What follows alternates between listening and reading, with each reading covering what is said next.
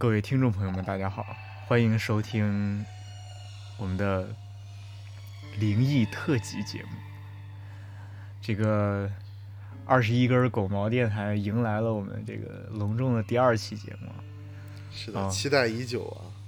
对，我是你们的好朋友二十一。嗯，我我暂时还是先当狗毛吧，不管那么多了。行，对，这个名字都无所谓，反正讲故事就行。这个录了第一期节目之后，我自己感觉还是挺好的。虽然说我们现在在录这一期节目的时候，第一期节目压根儿就还没发啊，但是之前准备的时候，发现其实很多人都比较喜欢那些诡异啊、恐怖啊、灵异啊这种东西，所以呢，咱也不用等中元节了，因为我查一下，中元节要等到八月份，所以哦，你还想搞一个中元节特期 是吗？对 啊，是我本来想就是中元节嘛，但结果发现中元节离现在还早着呢，等咱到了中元节再说啊。现在咱先录这个，直接先录啊，录一个灵异故事专题，因为也搜集到了一些啊。对，其实哎，随意一点，也不用非得像就是什么节录什么。然后，对，今天我为了搞这个节目呢，我把家里气氛给调整了一下。我把大灯什么的都关了，然后我就在身边留了一个小灯，啊，然后今天我呢准备了几个故事，有我自己的，然后也有群里边有朋友讲的，还有就是算算是投稿吧，然后也有呢就是我们在网上看到的，觉得非常值得分享的那种，啊，但是先先说在头里边，虽然说有的故事我们说是我们的亲身经历啊，但是我觉得。呃，人类嘛，人类就是我们的感官是非常容易被误导的。我觉得这些故事，哪怕是我们亲身经历的，也是完全没有可信度的。就是听了也别当别别当真啊、反正就是当听故事就行了。嗯，的确，反正只要故事精彩，大家听得开心就好，不需要纠结那么多。对，是的，主要是，呃。对你，你纠结它是真的是假的，其实完全没有必要啊。嗯，在这个分享投稿之前呢，我其实准备了就是几个自己的故事啊。我先讲一个我自己亲身经历的故事。哦，这就开始了是吗？行啊。哦，对啊，对呀、哦，你还有什么要讲在前头的吗？没有，哦、来，你先讲吧。行行，我先分享一个自己的故事啊。啊，这故事呢，就是。呃，我分分了一下类啊，就我大概起了一下名字，好让大家能够去，就是提起这个故事啊，讲别人跟就跟别人在转述这个故事的时候呢，他就好有一个名字。第一个故事呢，我管它叫电梯。这个故事啊，发生在我上大学本科的时候，就大四的时候啊，那个时候我们都在做毕业创作嘛，然后我是美院的嘛，然后美院毕业创作都比较忙。然后那时候，呃，美院所有的老师啊，包括我们当时也住在这个美院附近的小区，就望京花地那片儿。然后具体哪个小区就不提了啊。当时小区就也是，呃，当时老师就也是住在附近。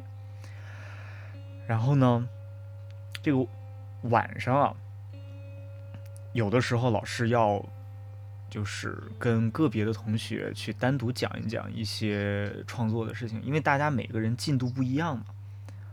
有的人就是进度比较快，然后包括每个人做的方案也都不一样，所以说老师就要针对每个同学讲，然后就约时间，然后有的时候你就会被约到啊、傍晚，当然也不是特别晚，就晚上五六点啊六七点就这样子。完了，人家老师晚上也要休息，所以也不是特别晚。那会儿呢。我陪我女朋友去老师那儿去上课，因为晚上嘛，就是我当时也虽然也忙嘛，但是我觉得还是陪着走一下嘛，路上也可能怕遇到什么事儿啊，因为毕竟觉得还是送一下比较比较比较放心一点。嗯，搞艺术的男的就挺让人不放心的。对，那美院周围就全是搞艺术的男的，那就太危险了。对，总之呢。呃，那天晚上大概几月份我我我不记得了啊，但我觉得应该嗯三四月份啊，那会儿北京就也是六点钟天也都黑了，然后要是再赶上哪天阴天啊，然后那时候还有雾霾的话，天黑就更早了。啊，那时候呢，我就送阿咪去老师家上课，啊，那小区就是北京很常见的那种筒子楼，就是中间有个走廊，然后那个走廊的两边有住户，就是它不讲究什么朝向南南北通透什么的，反正什么朝向都有，朝北、朝南、朝东、朝西就全都有。所以呢，那个走廊里边是没有窗户的，啊，但是一般这种走廊都会有这种二十四小时不关的那种。灯就是它不是感应灯啊，就是，呃，它都有那个灯，因为走廊如果你不开灯，它没有窗，就完全是黑的，对吧？那也不是不是很方便，它也不安全啊，走着摔着磕着碰着什么的也不好。但是这个小区不是，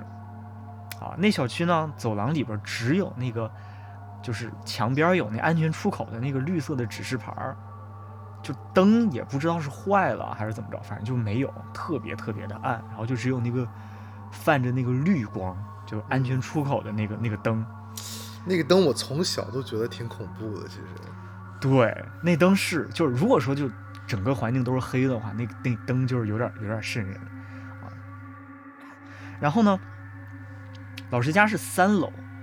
三楼还是四楼？我想想，哦，应该是三楼，对我记得是三楼。然后我们当时是坐电梯上去的，我把阿明送上去之后呢，我当时是要到楼下的一个快餐店里面去等他，啊，然后我那天应该也是没有什么事儿，我也没有说着急回去，而且老师说讲方案也不是说上课两三个小时这样，也就是半个小时一个小时就帮着改一改比较就是眼目前的一些问题啊，就是聊一聊一些针对的现在的一些问题。所以说也不会特别久。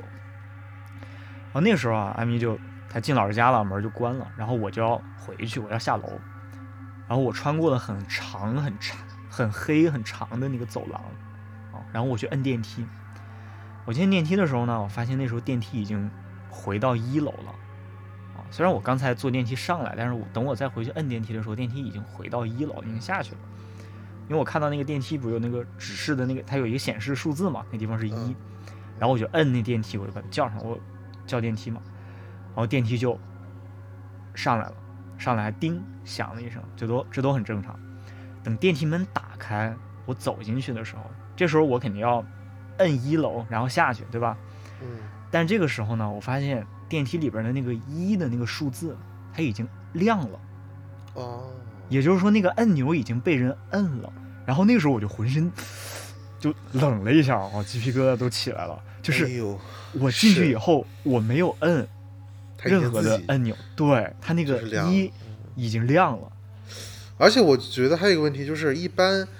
就是算是外面，比如说一楼有人帮你按了，就是在外部按，里面是不会亮的。对，是的。如果你在一楼叫电梯的话，它它是它里边的那个按钮不会亮的。对。对，然后，然后就是电梯门就关上了，然后你能想象我这坐电梯下去到一楼那几秒钟有多漫长吗？然后，那个电梯开门之后，他又不是马上能出那个楼，又是很黑、很很很黑的走廊，然后还要从那走廊出去，走出去的时候我还不敢跑，我还不敢回头，然后我假装镇定，但是但是腿儿的特别快，我脚 脚步就特别快，我就出去了。哎，为什么不敢跑呢？是一种比如说。担心如果有坏人发现自己在跑，就会真的过来施害的这种感觉。哦，其实有一点就是，你你要故作镇定，你要假装自己什么都哎我没发现啊，一切都正常。这样的话，他们也就是不管是人还是什么，他们觉得哦我没有发现，好像就不会马上冲出来的那个感觉。哦，但是感觉好像从理性来说，直接跑的人比较容易生还。我操，好像好像是哦，但是一般你不觉得，如果如果是如果是一恐怖片的话，等你一旦开始跑了，那恐那那音乐就 BGM 就变了，然后这个感觉 BOSS 战就开始了。是的，但是你不跑，你很有可能就是直接被杀死的那个配角。哦，是是，我当时倒是也没想那么多，就是下意识的这种这种这种行为，你知道。你要是经常坐电梯的话，你是知道的。电梯的那个按钮，只有在方向相同的时候，就哪怕是有人在电梯里边摁了，只有在方向相同的时候才会保留。比如说，如果说那电梯是从五楼下来的，然后五楼有一个有一个小孩儿啊，有个小逼崽子做做恶作剧，他从五楼他摁了一，然后他他他他他没上来，等我在三楼截掉截掉这个电梯的时候，我就会发现那个一是摁住的，是摁了的，这个都是正常的。但是呢，那个电梯当时是从一楼上来的，也就是说，哪怕说一楼有一人跟我斗，他在一楼摁了那个一，那个一在当时就摁不亮了，因为电梯在一楼楼，对，对它就在一楼，你摁一是不会有任何的反应的嗯，啊。所以说实话，就是身临其境的话，这个场景我自己也会感觉有点害怕。对，嗯，后来嗯，你嗯后来怎么了？你说？我后来跟很多人聊，然后很多人劝我嘛，说你这个就是电梯电梯故障了啊，这个、嗯 对，然后我就想，对我是我必须要这么告诉自己。对，因为就是这这个，我也刚想说，应该就是电梯故障了，因为我我自己，哎，你就是你除了这个，你体验过就是真正的电梯故障吗？就是你没有没有，就是电梯停停住了，然后被困在里边那种，这个我从来都没有过。我体验过一次，当时在美国，就是从一个居民楼里面下电梯，其实一切都很正常，只是我们就是就是你比如说，我当时应该是在二十几楼往下面下吧，到了一楼的时候，他该停下来是吧？因为我们都很明显，我和另一个人都是准备在一楼下的，嗯但是一楼他偏偏就就打不开门了，停在一楼，门不开了。嗯然后我们我当时跟旁边旁边是一个非裔女性，然后我们俩就很惊慌的看了彼此一眼，然后再过了几秒钟，然后电梯又开始继续往下行了。往下行之后，在负几层开了之后，我赶紧出来，换了个电梯又上去了。哼，嗯，嗯，那个地方当时有四个电梯，所以当时我是那种比较老的建筑吗？不是，就是，哎，怎么说呢？不过，哎，就是比较高档的，downtown 比较高档的那种，就是就是在芝加哥接近海军码头的那种高档 apartment 哈了。对，所以不太应该会出现这种问题。啊我当时出来之后，我还跟那个就是他们那个那个叫什么来着？大厅大厅的那个人说了这事儿，然后那个人非常震惊，很认真的让我带我过去只是哪一个电梯出了问题，他要去就是打电话检修什么一类的。哦，而但是那电梯就没有当初就是也没有立马就说停停摆，也没坏，它只是就是中间故障了一下，然后它又对对对对开始运行了。就故障了，可能有几十秒钟，或者甚至嗯就只有十秒钟，但是就是一个电梯就是 突然开始不听你使唤的时候是最恐怖的。哦，我操，这有有我你这么一说，好像我也经历过，就是我五六岁的时候，我家里去海南去旅游，哎呦，然后然后海南啊，好洋气啊！你继续说。对，然后整个旅游我真的就不记得了，我完全不记得了。然后呢，我记得的唯一一件事情，就是五六岁的小孩就不记事儿很正常嘛。但我记得的唯一一件事情就是，呃，那个电梯就是我们住那酒店那电电梯，在这个有一个楼层一半儿的地方开门了。嗯，就是他在两个楼层之间开门了，然后开门之后是那种哦墙，哦，哇，这个可以啊。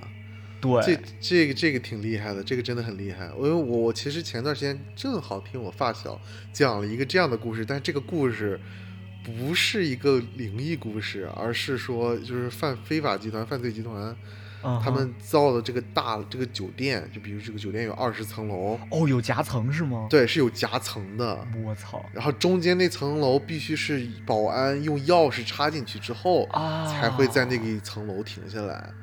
然后你所有去外面，无论是警察还是政府机关去检查，它就是十九楼和二十楼之间就直接坐电梯就上去了，但是实际上中间是存在一层，就是不存，就是你不知道的我知二十一楼的。对对对，我觉得，我当时听还觉得哇，太酷了。哎但你从外边数的话，你数不出来吗？就是那楼外边，哎，你说的有道理哈。对呀数有可能能数出来，那怎么办？可能楼层太高也没人数。对，我觉得嗯，哎，哎，让我想起有一一有一电影里边有一台词，但它应该不是那意思。你记不记得那个那个老无所依那片儿，科恩兄弟嗯那个、里边有一段，就是他那个戴着牛仔帽的那个人，像是中间人的那个人，他去找那个雇杀手的那个老板，然后他聊了一堆天，然后最后临走的时候，他跟他说说，哎，我从外边观察了一下你们这大楼，有一层不见了，有那么一句台词，但我我哦我是没太懂他那个台词到底啥意思。哇，你这么一说，我都没印象了。但我、嗯我我我有印象，就是说是那个是那个光头吗？是不是那个光头？是光头吗？就是那那个他后来，后来被杀掉了那个。对对对，后来被杀掉，就戴一个牛仔帽。侦演侦探的那个是吧？对对对，True Detective 里，面有他那个。我不是还跟你说过吗？他他他他父亲就是职业杀手。哦，这个演员的父亲对吗？对，他亲生父亲是职业杀手，我的妈呀！然后把一个联邦法官给杀掉了。哦联邦法官啊，联邦法官是被他杀掉之后，他被逮捕之后终判了终身监禁，在监狱里。我是那种雇雇，就是买凶的那种，嗯就是别人雇他，他去我。啊、还那他这个职业跟他爸是完全不搭边儿啊！呃，但是增添了一部分有趣的色彩，而且他爸跟他非常像，两个人长得特别特别像，哇，我觉得很不错。哎，好，这个故事是不是就告一段落了？对对对，哦对，没有没有告一段落，没有告一，段落，是这样的，就刚才不是说嘛，那老师，对，没关系，那个老师，呃，就是后来我跟老师也认识嘛，我们都是朋友了。然后毕业以后，我后来跟那老师聊天，当然那老师已经不住在那小区了，嗯，他后来搬了，但他搬家的原因不是因为什么什么灵异事件什么的，虽然他等会儿要说的一个事儿啊，就是他搬家是因为别的事儿。啊，搞的一个工作室还是什么的，他就要搬走嘛。然后他说，他当时我跟他讲了这个电梯的故事，然后他说，哦，那个小区，他说他记得，说那个他当时住在那的时候，有的时候从有的时候你从卧室里出来到客厅拿东西，就能看见沙发上坐了一人。我靠，我操！我当时听着说，啊，我我我以为我听错了。我说老师，你你再说一遍。他说他说就是看见沙发上坐一人。我说你也没没没怎么着。他说啊就嗯啊就看见了呗。就那老师属于那种特别就不在乎这种事情，他他就无所太谓，夸张了。对我我无法想象任何一个人可以就是，很淡定。嗯，哦，他说看见就看见了，然后他一般他也他说他不理那人，该干嘛就干嘛，然后后来就习惯了。我我我我我实在是好难理解啊！但我我我承认，就是人类这么多，中国那么多那么多人口，总会有这样子的人，但是真的就是我无法代入，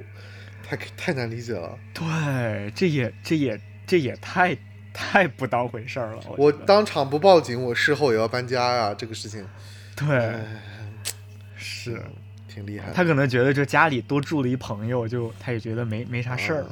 对，朋友这个称呼我很喜欢。对对哦，说到朋友这个啊，这个我也经历过类似的，嗯，然后我就我就接着讲这个，这算是算是一个哈，嗯。就说这个他刚刚说看见沙发上有人嘛，然后就是我前两年也是还就是住在北京嘛，我一直都住在北京，然后当时住的一个房子，租的一个房子，它的结构是这样的，就是说进门之后，就是你进门之后直接就是客厅，然后客厅的左边有一门是厨房，就是它不是开放式厨房，它就是有一门，然后是厨房。然后客厅的右边呢是这个卧室，啊，就这么一结构，很简单。那天我在厨房做饭，然后呢饭做到一半儿，然后我就想起来，就是我要去卧室里拿一什么东西，然后呢我就从卧室里边出来，往客厅走，然后过去肯定要经过，呃，呃往往卧室走，我肯定要经过客厅嘛，然后客厅的灯都是开着的，然后电视也是开着的。然后当时我用余光看到那个阿咪坐在沙发上玩手机，啊，就是很正常的一个场景，阿咪坐在沙发上玩手机，对，然后电视也在这个放着什么啊，我我就不记得了。然后 他应该一边玩手机一边看电视嘛，然后我没当回事儿，我就直接进卧室了。等我进卧室的时候，我吓了一跳，因为我看见什么呢？我看见阿咪躺在床上玩手机。哎呦，啊，然后我当时惊了，我说，嗯，我刚我当时就嗯了一下，我操，你这你你就我当时惊了，然后我马上回头看看就看客厅嘛，然后我发现沙发没有人嗯啊、沙发上没有人。嗯然后我们家电视就不是那种就是有线电视，我们家电视是一般都是连着电脑电脑，然后放视频放东西的。等我就是第二次回头去检去看客厅的时候，我发现电视虽然是亮的，但是电脑呢早就是这个休眠了啊，啊，所以电视显示的是那个无信号三个字儿。嗯，但是如果说显示无信号，我第一次看的时候，我肯定不会说没注意到，也是，嗯，但是也不是没有可能我看错了，因为我是用余光看见的，啊，也是有可能的，对余，但是光会出错还是有一定可能性对对，但这个情景还是有点有点儿瘆得慌的，嗯，是的，是的，是的。是，哎呀，哎，你这讲的都是一个特别、特别、特别日常的一些一些事情啊，这个就是让我觉得特别的，跟我们接下来我准备的一些故事的基调是完全不一样。啊，那挺好的。我觉得我我这边故事就是日常嘛，它有种感觉，就是说这是完全有可能发生在我们身边的那种那种事情。哎，你这一说，我一直想起来一个，我我其实我就是特别特别不像诡异故事的一故事，就是我小学的时候，小学四五年级，当时报了那个就是素描班，呃课外的还报过素素描班？嗯，哎，啊什么叫你还 哦，瞧不起我是不是？行，就是报报了那个素描班，是我们学校美术老师自己开的，我还记得他叫姓付，就是付嗯钱的付。嗯然后他开那个素描班呢，然后我就记得当时我到现在那素描班在哪我都记得清很清楚，然后我就坐在那里在那儿画画，然后他我就是坐在那里嘛，然后低着头低着头低得很深，然后他就站在我面前就跟我指导指导说你这个笔法呀，这个什么什么什么地方，就是你在那拿个笔像刷子一样刷的时候，刷那个发髻的时候，你应该怎么怎么怎么样。嗯，说那些，然后我就当时听到之后，我你这我我当时就几乎低的就快相当于一个九十度角了，就趴在那上面，然后我就偷偷的，因为我知道他看不见我嘛，因为我有矮，我有小孩子，他站着呢，然后就站在我面前，我就偷偷的翻白眼，偷偷的翻白眼，翻白眼之后，然后嘴里 默念一些叽里呱啦的，其实也不是骂人，就叽里呱啦的，哼哼哈那样的。结果你知道，他直接就说说，哎，你翻白眼干嘛呀？你去翻什么白眼？我当时大惊，我就想你怎么能看得到我翻白眼？我你老师是那个风眼汉穆迪吗？不是，就是他那个眼睛可能长在胯部了，所以他有可能看得见，不然就绝对没有可能看得见。我到现在我都想，我靠，他怎么看到的？但是但是你你当时没有看他，你也不知道他在看哪儿，没准儿他一直盯着你看。他肯定是盯着我看，但是我怎么寻思我那个角度他应该看不见才对，因为我头是低着的呀。嗯，唉，嗯，不也不是没有可能低的不够深，他就正好看到了一个白眼，也不是没有这个可能性。也也不是没有可能。对对，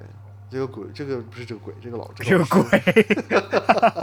这个老师后来也没有变成鬼什么之类的，哦所以应该只是一件，你直接把老师开成开除人籍了就。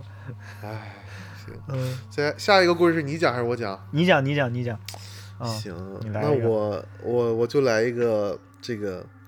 这个美国的来自美国网友的故事吧。嗯啊这个是我我其实特别喜欢这个他写的这个东西，这个名字其实特别简单，就是说我是一名 SAR 的官员，然后我为美国森林局工作。啊什么叫 SAR 官员 SAR 扩写的话就是 Search and Rescue，啊？然后你你甚至可以把它翻译成森林警察。森林警察啊就是救救援救援队那种感觉。对对对，你不可能像是那你古城市里的那警察，你开个警车开到森林里面去，啊，对是吧？他肯定得有一些相应的部门，所以嗯他有一些故事想要分享。嗯然后这个人呢，就是他第一次发帖是在六年前，嗯然后他的网名用的是就是 Search and Rescue Woods，呃，嗯这样一个网名在第一次发帖的，然后发帖的就是在 Reddit 上面，美国一个非常出名，就是你嗯。流行程度相当于中国的贴吧这样子的一个地嗯，方，对就社社群网站。对社群网站，嗯，他在这上面，然后发表了他第一哪个哪个话题啊？话题就是 no sleep，不睡觉，啊，叫 No Sleep 这话题是吗？就对对对对这话题就是讲一些这种深夜话题，对，深夜话题，哦嗯，有意思。然后他就是讲的，就这从下面开始就是第一人称口吻了，因为是他自己好的好的记述的。然后我现在从开始现在开始我就开始讲了。嗯，我不确定哪里能分享这些故事，但是我觉得就在这里也不错。我当一个森林警察已经当了有一些年了，然后这一路上我也见过一些挺奇怪的事情。我相信你们这些人会比较感兴趣的。我个人有一个非常非常不错的，就是找到失踪人口的一个记录。其实大部分在这些国家公园里失踪的人都只是不小心走到了岔道上，嗯或者不小心从一个小悬崖中摔落，然后无法找到回去的方式。对，大部分人都听说过一个老话，就是待在你摔落的地方，或者待在你走迷失的地方。所以他们大部分人就啊，我摔伤了，或者我迷路了，我就站在我发现我迷路的那一瞬间，然后在那站着站着就会被人找到了。不过也有几个案子，有两个是我至今没有办法能找到那个失踪人口的。然后这两个案子一直也让我特别的，哎，就是难忘吧。嗯第一个案子呢，是一个小男孩和他一家人就在丛林里去摘果子啊，摘那种小果子，蓝莓啊、树莓啊这种的。他和他姐姐当时就是一起的，然后就两个人是同时失踪的。但问题就是，那个父母呢，也就是几秒钟没看这两个孩子，然后再一回头，发现这这这一对姐弟就同时消失了。嗯接着呢，他们就不停的找，不停的找，那肯定找不到啊，立刻就给我们打电话了。所以我们立刻出去去搜寻那整个区域，很快我们就找到了那个姐姐。然后我们就问这个姐姐说：“你弟弟在哪儿呢？”这个姐姐就告诉我们说：“说弟弟被一个熊一样的男人带走了。”我操，他说这个人呢，临走之前还给了他一些浆果，告诉他就安静着等着等着，他会跟他的弟弟去玩一会儿。他说他见到他弟弟的最后一眼的时候，他弟弟就坐在那个熊一样的男人的肩头上，而且看起来非常的平静。然后我们的第一反应就是这是绑架案，嗯但是问题就是我们在那个区域没有看到任何一个其他人类的踪迹，而且那个姐姐就一直不停的跟我们强调说那个人不是正常人类，嗯说那个人浑身上下都长着毛，跟一头熊一样长着毛，而且他一个脸长得也特别的怪。嗯在那以后，我们把那个这个区域搜索了有好几周，那是我及个人参与过最久的一次救援行动。嗯但是问题是，到最后我们都没有找到任何关于那个小孩的踪迹。然后在第二个事情，第二个我们再也没找到踪迹的那个人，是一个年轻的女人，就就第一个小孩就到最后就就没了完全完全没有。对，就完全没有了，就是完全失踪了。然后第二个故事，我其实个人觉得特别有趣，我特别喜欢，嗯是说第二个。啊，这个不是我说有趣，不是作为作者说的啊，是、哦，我知道，是是我作为你说的，是，作为我们我们网友啊，第二个案件呢，是一个年轻女人和她母亲还有她爷爷三个人一起就去徒步旅行，也就是说实话也不是旅行，就是 hiking，啊，就是像嗯散散步野营对对对对，野营散散步。然后据她妈妈所说呢，他们当时正好路过一个挺大的一棵树，然后她女儿说说我想把这个树上就是往这个树上就往上爬，因为往上爬爬到上面呢，能看到这个森林更美好的一个风景。啊啊，所以他女儿就往上爬了。问题就是，这个年轻女子上去之后就再也没回来过。啊，那树有多高啊？就就是就是，其实美国高的树还真的蛮多的，就是你在树林里看到那些几百年的树，甚至上千年的，一点都不少，而且它们都长得特别密集。就是，而且如果在正好是在正确的季节的话，嗯，繁枝复叶的，你其的确看不清什么东西。嗯，然后我那那其他人就也那其他人也也就让他就爬上去了，也没有阻阻拦他。正常，哎，怎么说呢？就是美国人比较爱动吧，你像个猴一样爬上去爬下来的，很正常。也是也是。你你东北人不就可爱爬树了？你不你不知道吗？没有，我我不知道东北爱爬树。我我我最近刚跟东北人学爬树呢，他跟我学那个八字脚型，我刚往上学呢。我不会。嗯，行，反正就是他爬上去之后就再也没下来，然后他妈妈还有他爷爷在树下就一直喊他。然后直到报警，森林警察到现场为止，我们就是也没有看到他的任何踪迹，在附近也没有任何。然后问题就是他就是再也没有下来过，没有人知道到底发生了什么。嗯，这个我还觉得挺有意思的。哦，这这两个都是最后连遗体都没有。对，但接下来一个故事就是有遗体的了，这个我还觉得挺惨的，就是嗯。有一个特别特别悲伤的一个，就是专门就是回收遗体的一个九岁的小女孩，就在河堤上，正好就滑倒，就滚滚下河堤了。结果在河堤底下呢，有一个就是死树的树桩，那个小女孩直接摔上去，整个身体都被那个树桩的残枝穿透了。我操！就是非常非常意外，也悲很很悲惨的一个意外。但是这个，它那个树桩不是被不是被锯子锯的那种平的，是那种断掉的带带刺儿的那种。反正就是断掉的树枝，估计是怎么样的，把它给完全穿透了。然后问题就是，他母亲就是他母亲看到那个遗体的时候，还有那个他就是他母亲看到那个遗体被装进了尸袋里面，然后送进救护车。的那一瞬间，就发出了就相当于鬼嚎一样悲惨的那种哭嚎，这这是可以想象的，真的就是好像他整个人生就完全在他面前被摧毁了一样，是，就好像。然后我同事跟我说，就是这个事故发生了几周几周之后，这个母亲就自杀了。这个还是挺挺他他这个他这三个故事真的是，嗯嗯，就是他的人生，就是他的职业生涯中遇到的这种，对比较离奇和比较比较悲惨的、比较特别的故事吧，他就会分享到这里来。其实后面还有，但是我觉得可以待会儿再讲，换成你的故事来分享一下。哦，说说到那个森尼，我我之前我不知道你看没看过，就是。呃，之前也提过那个 Creepy Pasta，我之前也是在上面看到一个很有意思的一个帖子，就是说，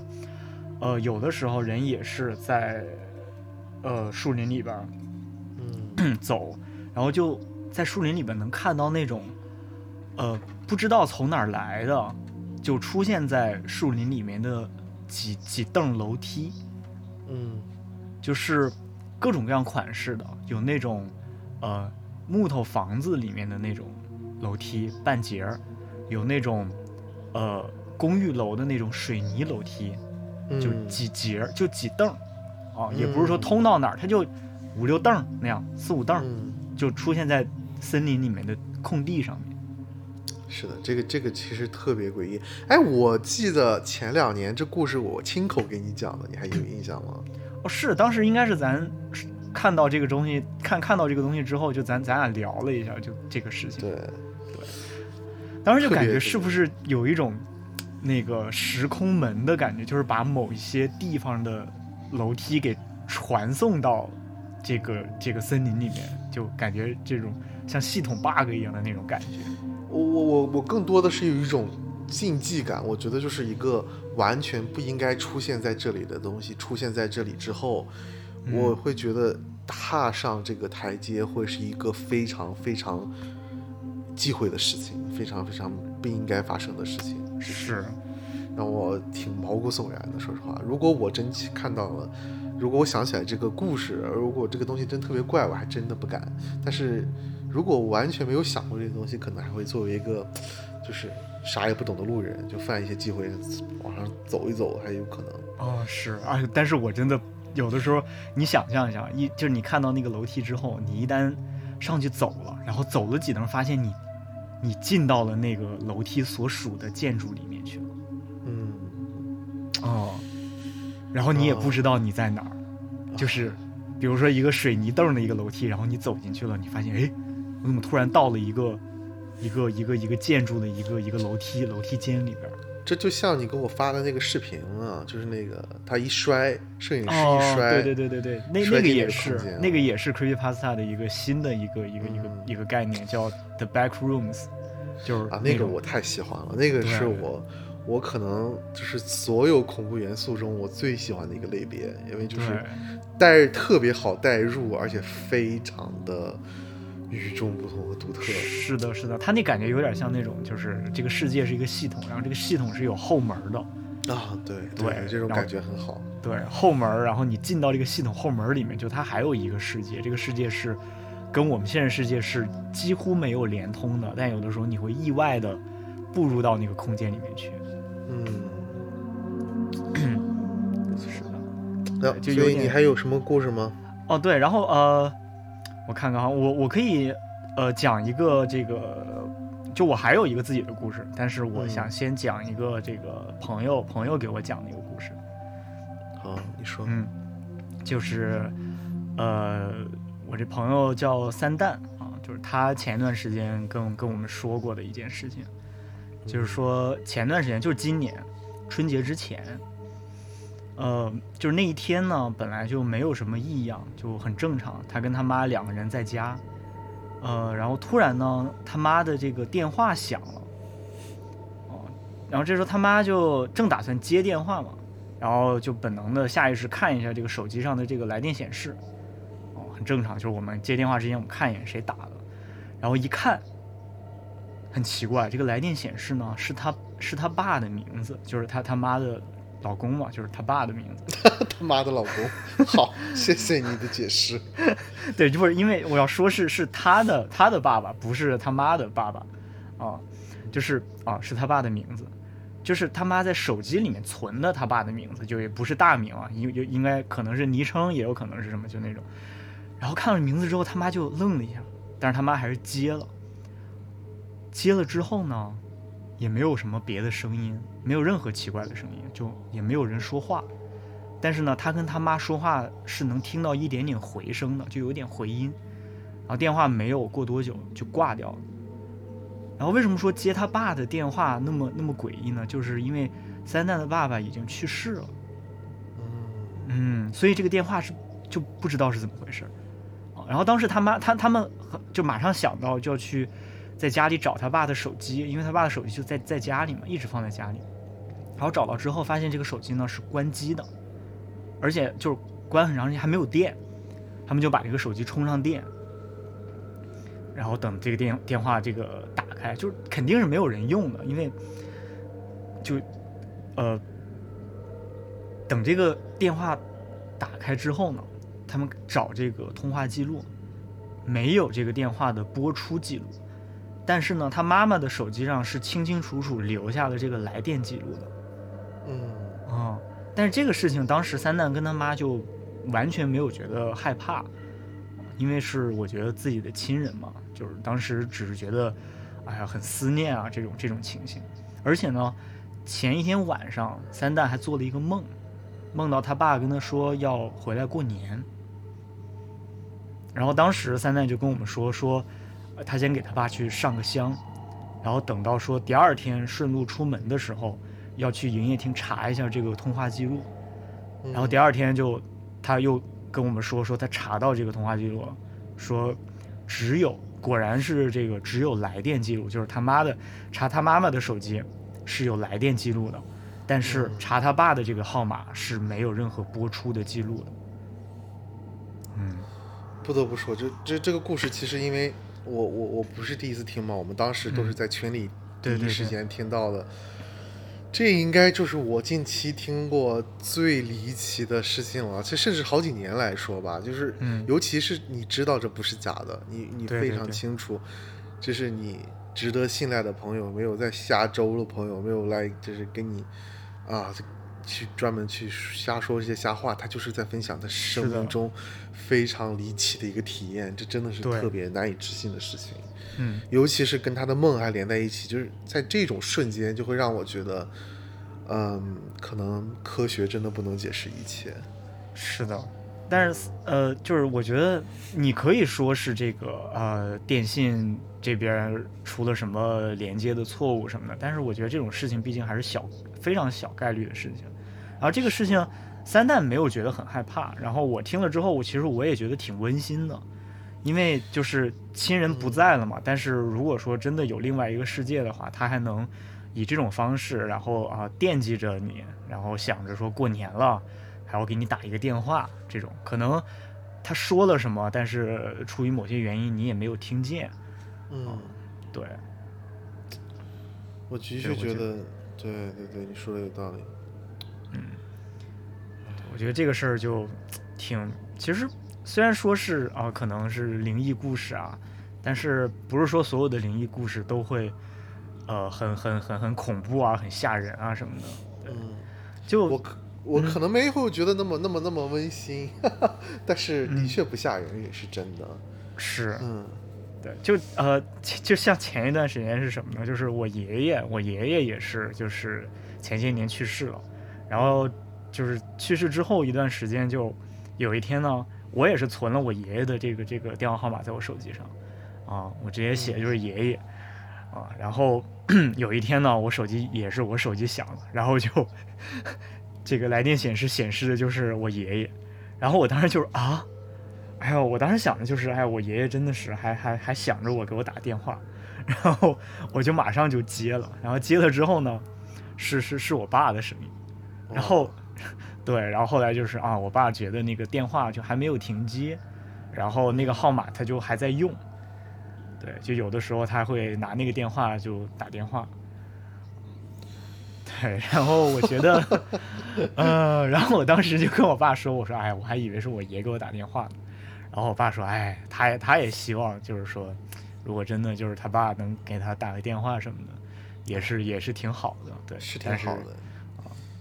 啊，哎，说起这个话题，要是你真的能跟逝去的亲人打一通电话，你会问什么问题吗？你会说聊什么话题吗？嗯，就是我肯定也会聊一些，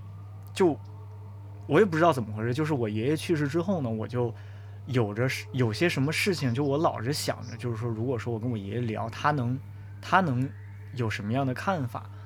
嗯嗯，就我老有这种想法，然后我就很很想要跟他去交流很多我就是遇到的一些事情，因为呃，我爷爷去世的时候，我当时还呃没有毕业，我还是在上大学，就是我人生当中比较重要的，然后以我。呃，怎么说我我我个人完成的比较，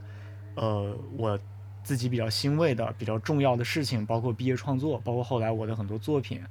包括对于很多呃很多事情的一些一些一些看法，我都没能有机会跟我爷爷去交流这件事情。就是，然后当时我记得最就跟时事相关啊，有一个比较大的事儿就是当时呃，AlphaGo。那个机器人下围棋的那个，因为我爷爷就是我小的时候，我爷爷教过我下围棋，就是我下围棋是我爷爷教的，所以，呃，然后呃，在我小的时候，我们也经常会啊下一两盘围棋，虽然我下的很差，就我从来没有赢过我爷爷，但是他很厉害，他是那种会在网上开账号，就是别看岁数挺大的哈，但是他会上网，并且在网上会跟别人下围棋。然后，我当时就是 AlphaGo 赢了人类棋手之后，我就特别特别想跟我爷爷去交流这件事情，啊，因为这真的是一件，如果就是说他还在，我们是一件可以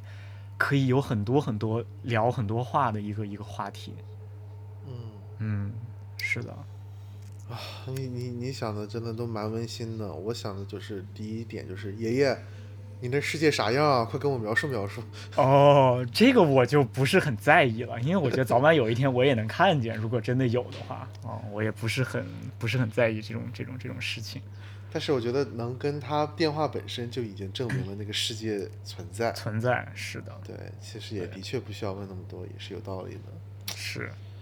我也，哎，这种事情就是想一想，其实挺舒服的，就让你不会很。很惧怕一些，就是啊，鬼故事啊，灵异故事什么的。嗯，对，因为大家就如果说有鬼的话，大家最后都会活成鬼。就对啊，就是让人不得不想，就是你或者地球人口已经死去这么多了，那我嗯们这些人这些鬼魂到底是怎么分配的？会有区域吗？现代和近代的鬼魂会死在一起，就是鬼魂会出现在一起吗？我们会遇到野蛮人吗？对这种对对对，就是那种啊、原始人的鬼魂会不会还出现？就是我们看到的一些鬼魂都是些啊什么中世纪啊、维多利亚时期啊，包括这个啊、几年前、一百年前的这种感觉，但你很少就是说看到一个呃当年智人智人尼安德特人大战的时候的这种这种鬼魂。嗯的确，嗯。好，下一个故事是你讲还是我讲？呃，你讲吧，你来一个。行，那我就继续沿着他的故事讲吧，就是那个搜救官、森林警察的故事。哦，就他还有是吗？对他其实蛮多的，这些小故事真的蛮多的。嗯，然后我我我其实挺期待你讲那个就是有录音的那个故事的。那也行，那个也可以。那行，你你你安排一下，你看看你先讲哪个？那我就讲录音那个故事吧。行行行，录音这个故事，我觉得啊，就是我个人觉得是完全真实的，就嗯嗯就是，嗯，我我无法想象这个故事是人工创作出来的，就是以各种有有各种原因吧。就是其实不是说我有什么实据，而是我从直觉上，我觉得我也是看过鬼故事的人，看过很多啊大家创作的故事的人，但这个特别没有那种创作的痕迹。嗯而且这个帖子其实是发自于八年前的，然后这个帖子只有二百一十六个赞，扣去、哦对扣去作者本身就是你发帖时自动得到的一个赞，也就只有二百一十五个人嗯，就是赞过他，然后这个帖子保持了相当于有一年时间的更新，嗯。就就是这一年以内，包括这一年嗯，都只有二百一十六个赞。没有 Red Reddit 那边，你要是踩了它，你是看不到的，它会自动减掉那个赞。对，但是它你能看到它的好评率，它的好评率是哦百分之反正差不多七，OK OK，也哦，就意味着哦一共也就着九九个，有有六个人，有六个人踩过他的帖子，那就那那就就基本上也就是两两百来号人看过这个这个这个东西。呃不可能不止，但是可能很多人就是有那种，我就潜水，我看完了算完了，我不会哦就是关注太多这样。但总之，的确是这个故事不是那种很多很多人就几万赞的那种那种。对对对对对，这是一个挺静悄悄的一个冷门的事情。嗯哼，然后他发在 Reddit 上面是专门在 Ghost，就是鬼哦那个、那个 subreddit 上面嗯哼，倾诉了。你你说它是灵异故事，其实更像是一个一个单身母亲求助的故事。嗯哼，然后，那，从接下来的故事还是第一人称，所以我就会直接用第一人称来叙述。好的，然后我一直都在使用一个 app，去试图帮助提升我的睡眠质量。然后这个 app 的名字叫做 Sleep as Android。其中一个这个 app 的特征呢，就是它可以记录你晚上睡眠时的各种噪音，无论是你打呼噜也好，说梦话也好，更或者比如说你翻身啊、咳嗽啊、掀起被子啊，各种环境音也都会被记录下来。我是从二零一三年十月一号开始使用这个 app 的，嗯而我往往呢都会经常检查一下前一天晚上的录音，但是大部分被录下来的声音呢，都只不过是我切换睡姿或者是咳嗽的声音。嗯哼，其实我生活中有别的朋友会告诉我说我有说梦话的习惯，但我其实并本人并不知情。然后，直到十二月三十号凌晨两点零四分，哇，这么具体。对，因为它是使用那个 app 嘛，所以它啊有绝对的时间点。我发现了一个非常奇怪的东西。先铺垫一下背景吧。那天晚上我就睡在我自己的床上，嗯哼，而我三岁的小孩当天晚上坚持要跟我一起睡，因为那天他格外的怕黑。而那一整栋房子也就只有我们两个人住。嗯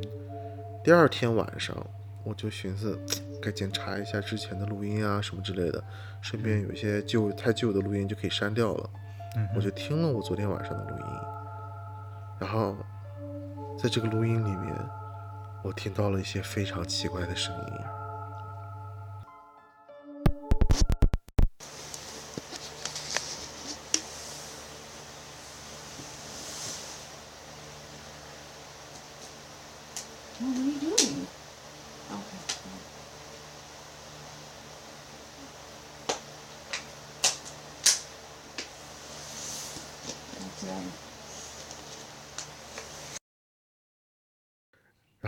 在这个录音里面，你可以听到我突然的开始说梦话。What are you doing？就是我在问你在干什么。紧接着我说完话之后，有一个非常非常低沉的声音跟我说 “nothing”，没什么。接着后面有一个背景噪音，一个咔哧咔哧的背景噪音也开始越来越响。而我在这个录音的最后，你似乎能听到这个同样的低沉的声音又说了一句话，但是我说实话，我听不太清楚他说的是什么。我当时听到这个的时候，我真的完全吓坏了，因为我当夜没有任何我中间醒来的记忆，而唯一比较可能的一个答案就是我说梦话了。但问题就是那个低沉的声音是谁呢？那个声音听起来完全不像我，而且不像是任何我能模仿出来的声音。嗯，而我三岁的小孩也更不可能能模仿出来这样的声音。对，我就至今都不知道这个声音到底是谁发出的，也不知道这个这个声音的背景，这个咔哧咔哧的声音到底是什么。嗯我晚上呢，有时候会打开风扇，制造一些白噪音，来方便我入睡。但是这个咔哧咔哧的声音，就好像就是直接在手机旁边发出的一样。嗯而那个风扇离离我是相当于有四米到六米远的，而这个声音其实我在过往的录音中偶尔是能听到的，但是我当时就觉得没什么事儿，我就直接删掉了。对，然后这是他第一次发帖，但是后期呢，它又陆续的有很多更新，比如说很多网友就非常的，就是也是热心嘛，想帮忙啊，像这样子的，然后他就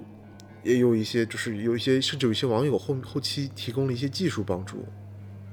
就把这个录音给增强了，对，把后录音的一些杂音给滤掉了。嗯嗯嗯，做了一些降噪和这个对对对对对，所以我们一会儿你可以直接把那个滤过的，对对对，放一下这个滤过之后的版本，可以听得更清晰一点。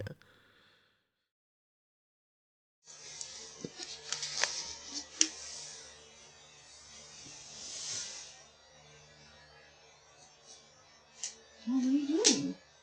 Okay.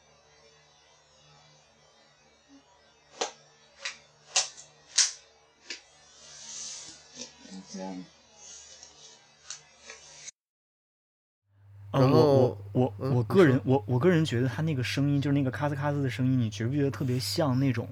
穿着那种不是很合脚的拖鞋在地板上走，就啪嗒啪嗒的那个感觉？我我个人听起来觉得特别像。我我觉得不像，我觉得特别像一个人在揉那个塑料袋的声音，但是他哦揉的又特别有节奏感，不是那种嗯直接的揉，就是那个塑料袋就好像，就假设，比如说你有时候你揉碎一个塑料袋，然后你把它放在你的桌子上，它不动，嗯但这个塑塑料袋它材质会自己舒展，嗯，然后它嗯在舒展过程中可能就会啪啦啪啦啪啦的响，但那个声音也太大了。嗯，对，非常的巨大，但是它那个声音的材质让我有一种那种让我联想起来，但肯定不是塑料袋，问题就是，他那个他那个声音的感觉，就是那个那个那个主人公，就他说的那个 “What are you doing”，那个话嗯。特别的清晰，就很明显感觉是，的确是录音机什么的在床头放着，然后就录到了这个声音。但是那个像低沉的男人的那个声音，就很像是，呃，伴随着一些电电磁的一些噪音，嗯，对，然后我听起来特别像什么呢？就是他第一句话就是说，I was told。哦，很多人说是 I was dead，但是我感觉像 I was told。然后停顿了一会儿，说 It's them。就是是嗯他们，就是我我个人感觉就是特别像这两句。啊、的确，呃，我这个我自己其实我我自己听我其实没有什么判断，我很难说清楚到底是什么。对，然后我当时觉得这个故事精彩，是因为我听这个录音，我觉得我操，这个真的有点恐怖，啊而且我觉得这个录音真的是增添了无数、无数、无数细节，就是各方面真的非常而且而且你不觉得就是两个人，他跟他三岁的儿子住在一个就是美国的那种 house 里面，那房子一般都挺大的，要么就是一层，要么就甚至两层楼的那种，嗯，然后就有点有点恐怖，就是有那种走廊，然后又又又有楼梯，然后晚上又就很大，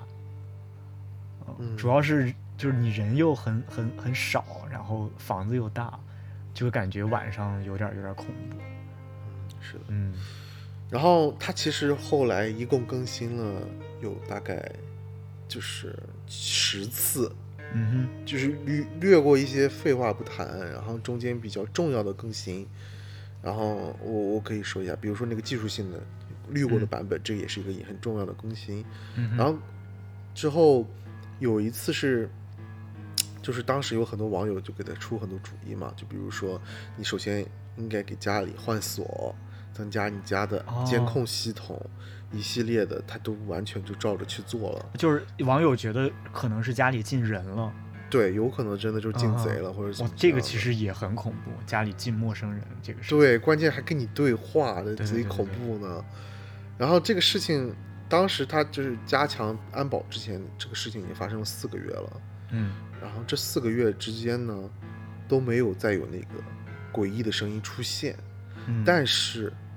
有两次，这四个月中间发生两次，他被那个咔哧咔哧的声音给吵醒了，半夜给吵醒了。已经那么大的声音了是吗？对，那他那他用那他用就是他自己的听觉，就不是通过录音，他听觉听到这个声音，他觉得是什么？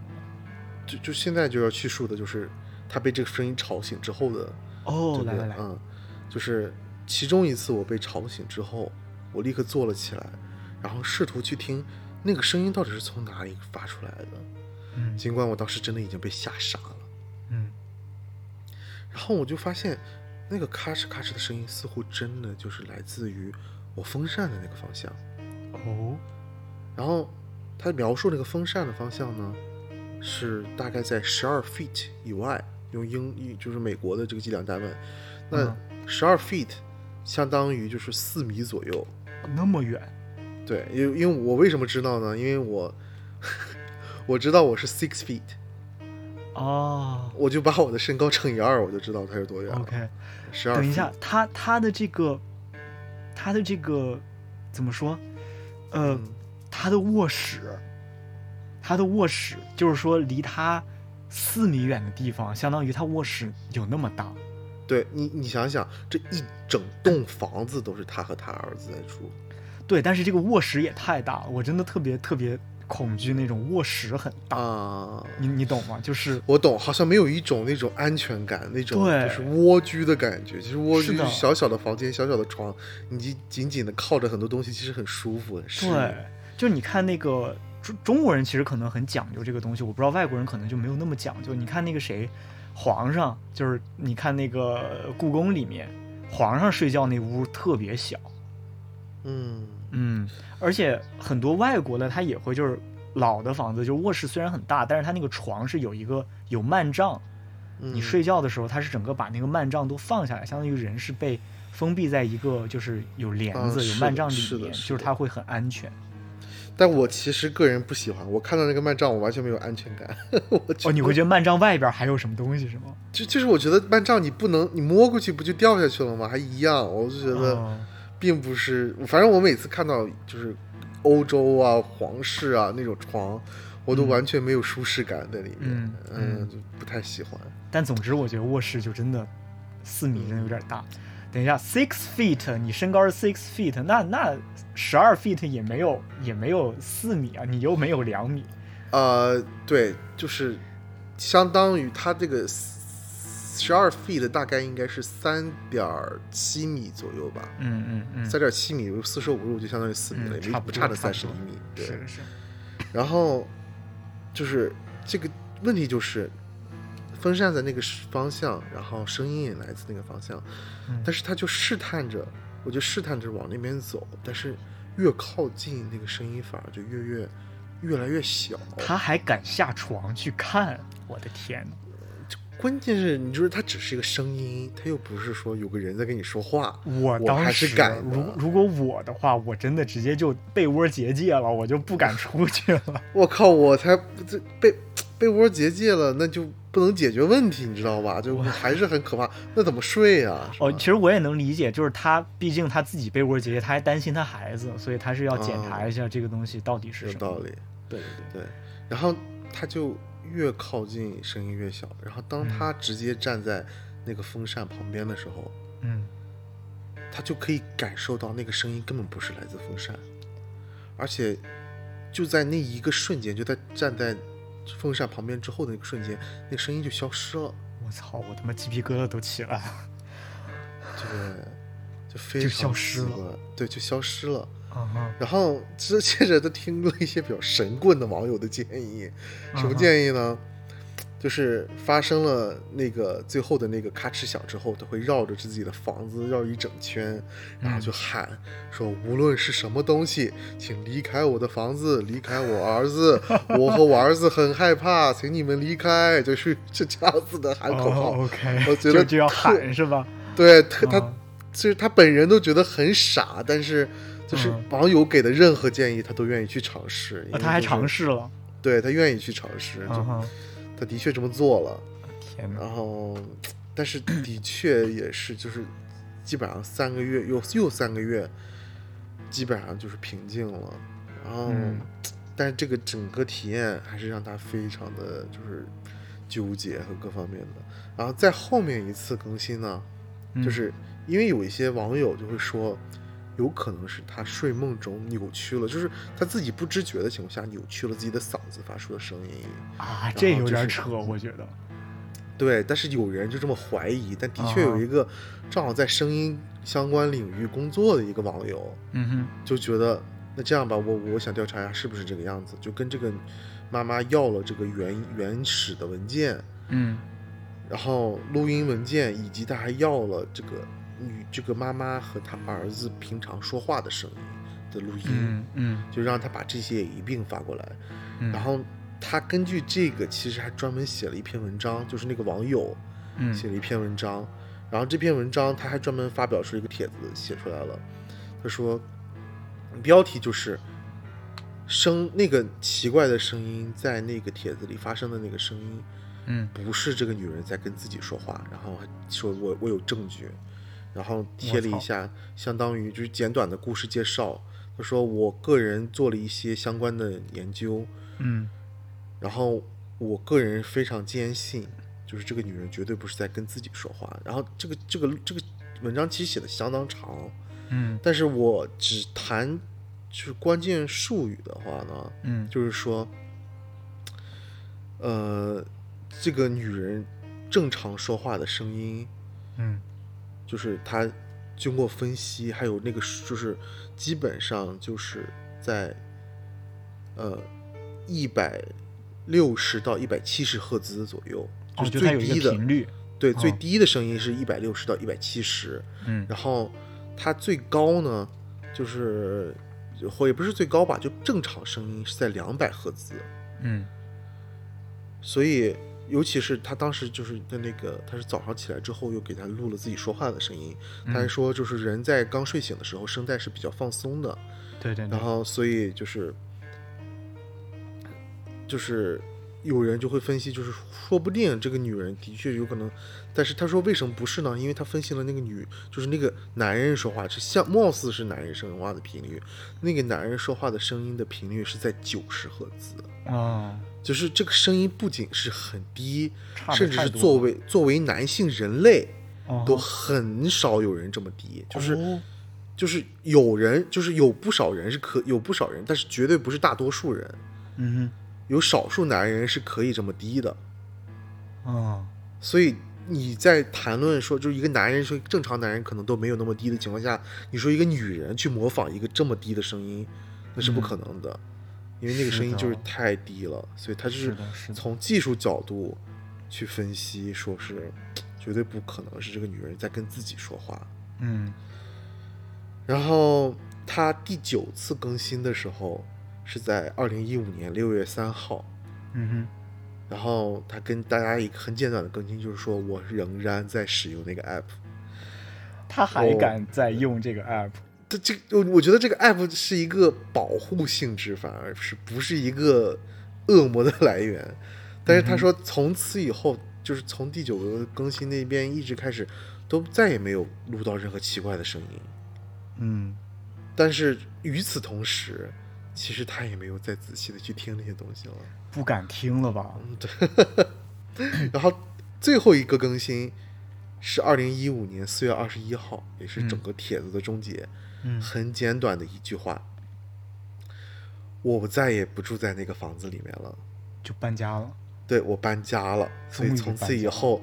再也不会有任何更新了。啊，Thank God，最后一句话 Thank，Thank God。就这个 事情的最后的结局，也就真的是只能就是你找不到任何的解释，你就只能是搬家。对我，我说不定也是他搬家的一个原因之一。反正这嗯也花了他差不多相当于半年时间吧，不到半年，对，五个月的时间，然后他就从这个房子里搬离了。我哎觉得，还其实其实我嗯第一次听到就是说他的这个睡眠监测 app 是有这个录音这个功能的，我就有点瘆得慌，因为我也用过一些睡眠监测录音嘛，呃，这睡眠监测的一个 app 嘛，一般都是你带着那个手表，然后它会监测你的心率啊、翻身啊，然后来分析你的这个睡眠质量。但这些都没有说直接把你的这个声音给录下来，这种这种这种功能。嗯所以我觉得它这个 app 有这种功能，就是哎，也是有人敢听，我是真不敢听。是的，哎就是你真的不知道你能听到什么。嗯，嗯这这这个这个故事，反正是我其实多年以来特别喜爱的一个真实故事，而且就是一个是就是受人关注的程度非常低，然后就更加，而且他在受人关注如此之低的情况下，更新了如此多次，就是特别的不像是会是就是那种那种感觉。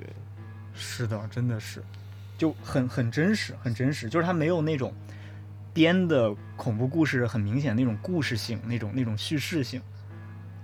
嗯，就是他只是说发帖求助，然后大家有这种这种这种给他这个建议那个建议，然后给他分析这些事情。嗯嗯，然后呃，因为时间的关系啊，我们这个节目应该是要分为上下两期的。然后这个上期节目呢，我们就暂时先停到，就是就先到这里。